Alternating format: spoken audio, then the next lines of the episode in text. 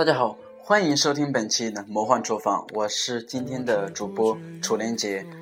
呃，今天我们讲一点有关于同性恋的事情。可能大家对于这样一个群体的话，有的人是会谈谈谈这个群体，或者谈这个字眼的话就会色变，而且有一些人的话，他是心胸比较开广，可能已经接纳了他们这样一个群体，认为这样的群体并不可怕。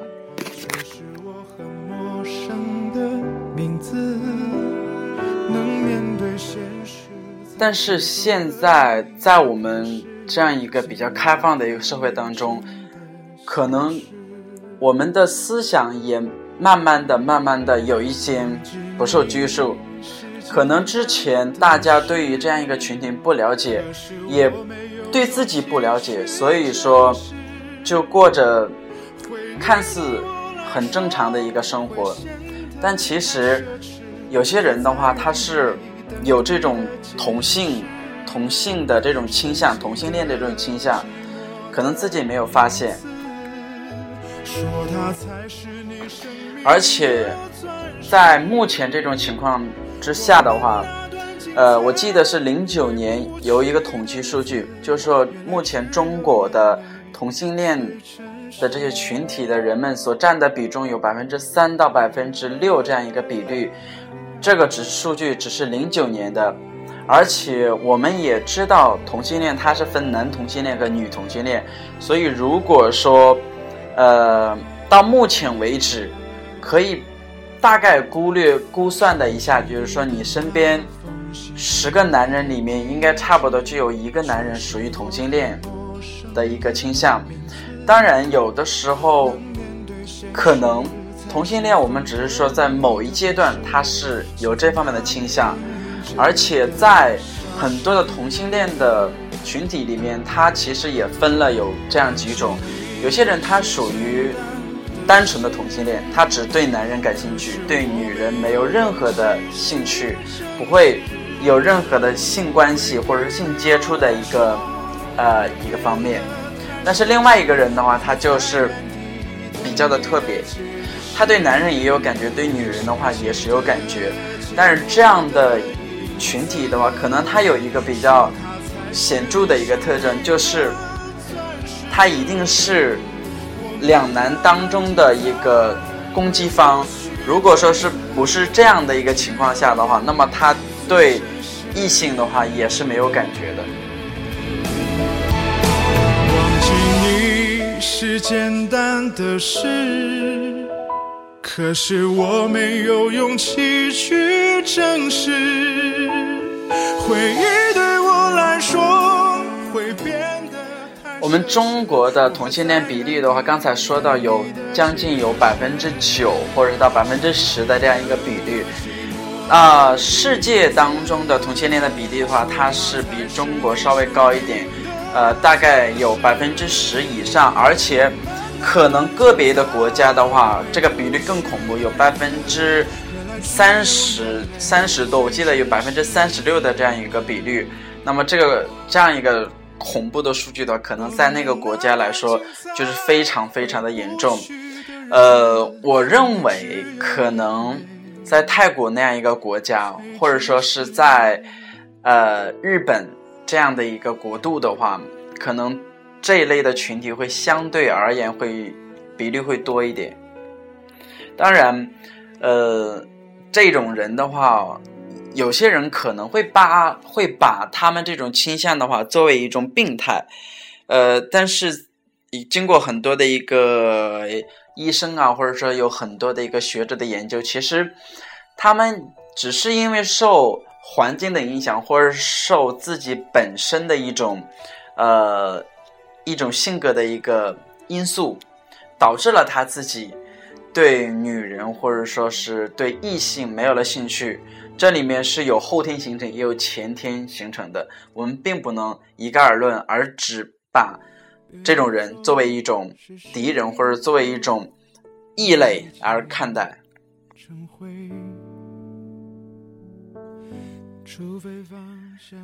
我就记得今年的话，其实我们中国呃，在对于这样一个群体来说的话，就比较的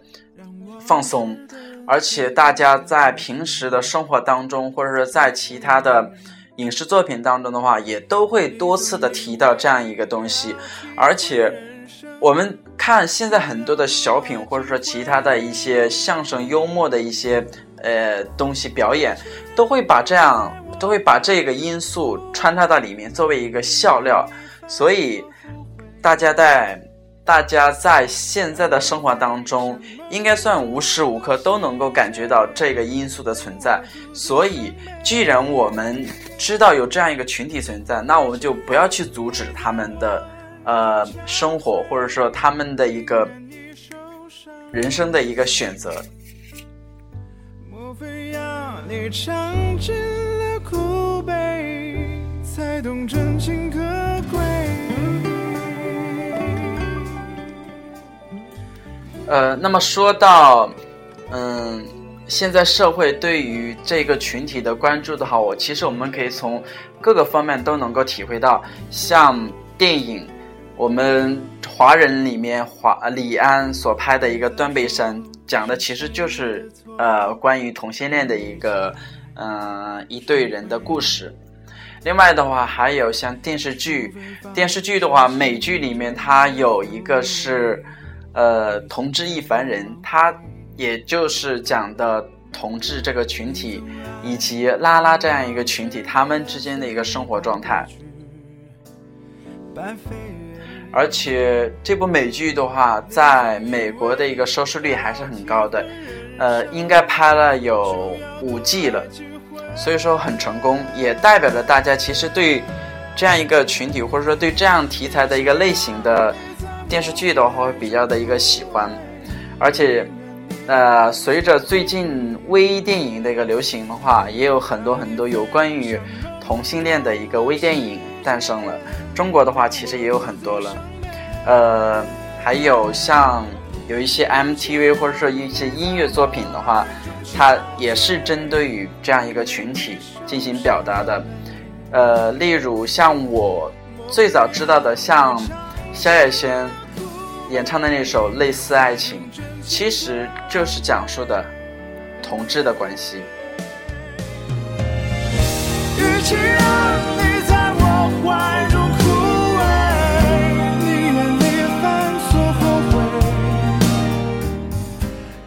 那么同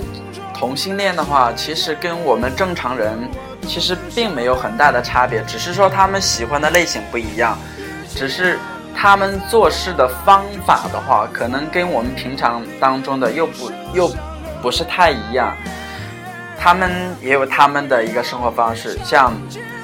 呃，他们也会去酒吧，他们也有他们这个群体固定的一个酒吧，或者说他们也有他们自己固定的一个一种聊天方式。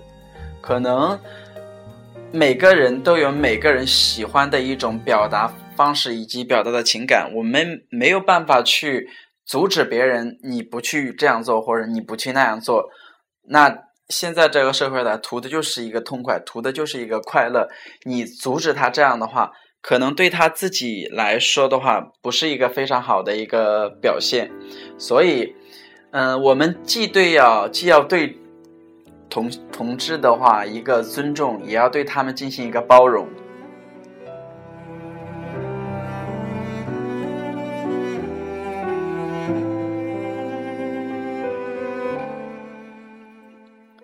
前一段时间有一个事情沸沸扬扬，也就是李代沫呃聚众吸毒这样一个事情。因为在李代沫刚一参加我中国好声音的时候，其实大家都已经把他的背景啊扒了好多遍了，都说他其实是一个同性恋，嗯，也喜欢胖胖的一个人，就是喜呃熊熊恋了，嗯，但是这一次吸毒被捕之后的话。其实，在同志这样一个圈子里面的话，还是沸沸扬扬的，因为可能有很多人，他们对他的这种吸毒的这种呃行为都有所有所知，或者说有所耳闻，只是说自己没有去做。可是我没有勇气去证实。可能李代沫经过了这样一个事事情的话哦，他呃他在整个的娱乐圈的一个事业的话，会受到一个很大的一个打击。当然，我不知道他在出来之后的话会是一个什么现象，但是我们作为一个旁观者，或者作为一个陌生人、路人的话，我们要自己想清楚，你喜欢他是因为什么？你喜欢他是这个人的一个行为，还是说你是喜欢他的作品？但对于我来说的话，我是因为喜欢他的作品，所以说我喜欢这样一个人。我最近就感觉到。他的声音其实是非常温暖的，非常暖男人的一个心的，可能男人听了以后都会为他的这种情感表达所心碎，或者说所伤心，更何况是女人了。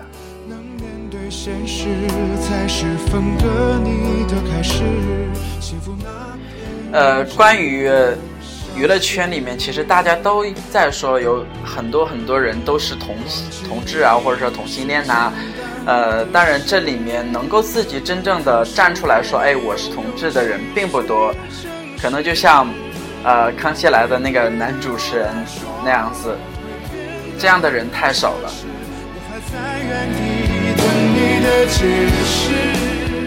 像，呃，前一段时间的话，大家都在说，哎。何炅好像是同性恋呢，于是何炅的话就在他的呃网上的话就说了这么一段话，就是说他不承认他自己是同性恋，他就说他是有了女朋友。我们不知道他说的呃这个女朋友是作为他自己的一个挡箭牌，还是说是一个什么现象？所以说我们大家作为一个。跟他不是呃关系很近的人，可能不了解他的一个生活状况，我们就不要进行妄自菲薄了，不要把他一个良好的印象的话，在我们大脑当中所抹去。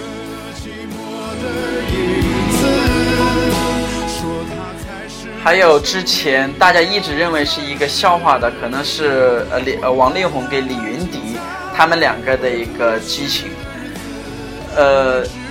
听说他们是在同一天发布的他们的一个恋情的一个微微博，呃，而且就是他两个女友就真的是非常的巧，非常的巧，都是同一个大学毕业的，所以说，嗯，大家对于他们的恋情呢，其实是保持着一定的猜疑，保持着一定的不确定性，呃，还有，嗯。前一段时间呢，哈，大家也都在说，嗯，像杨宗纬，杨宗纬就用那些 A P P 啊，或者说其他的一些呃聊性工具啊，进行寻寻找一夜情的这样一个关系，呃，后来就这个事情就被他的经纪人所否定了。但这个事情的话，作为谁的话都会去否定的。嗯，其实。从呃从呃网上对于同性恋的这样各项的一个条件来说的话，其实杨宗纬还是蛮像的。呃，你像他平常所演唱的一个歌曲啊，或者说是呃他平常的一个呃表现方式啊，其实都还算是比较的一些柔弱，或者说作为一个嗯作为一个那种呃。比较心软的这样一个形象存在在个人，存在在我们大家的一个心中。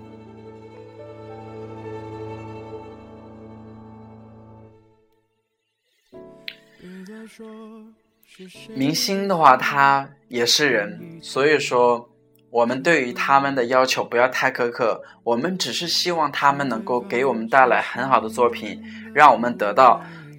一个很好的享受。不要太去干涉他人的一个私生活，这个对你来说也不好，对他人来说也不是很好，所以我们就没有必要去捅破这样一个窗户纸，我们知道就 OK 了，不要大肆的这样一个宣传这样一个事情。就要多爱几回与其让你在我怀中枯萎宁愿你犯错后悔让你飞向梦中的世界留我独自伤悲。与其让你在我中憔悴，宁愿你受伤流泪。莫非要那么今天的话，呃，就跟大家聊了一些有关于同性恋的一些呃一些问题，聊了一些有关于同性恋的一些事情。也希望大家在以后当中的话，无论是遇到这样的人，或者说是听到了这样的人，大家都能够跟他们一个包容、宽容的一个心态去对待他们。可能他们现在成为现在这个样子的话，已经已经是很不公平，或者说已经成为一个受伤者，我们就不要再对他们进行一个呃鄙视或者进行一个蔑视，对他们持有一个异样的眼光，这样对任何人的话都不很舒服。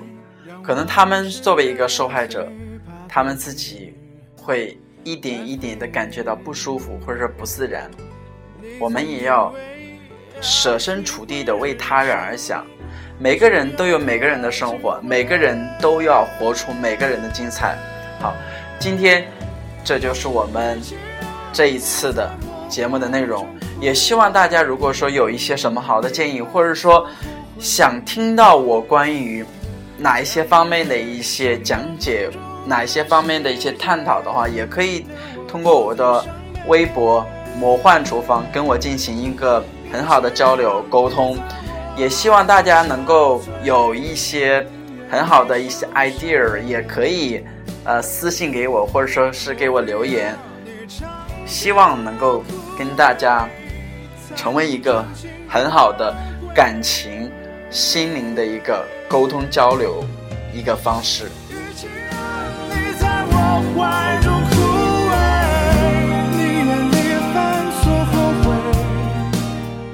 好，今天的节目就到这里，希望大家能够关注更多有关于魔幻厨房的动态，我们下次见。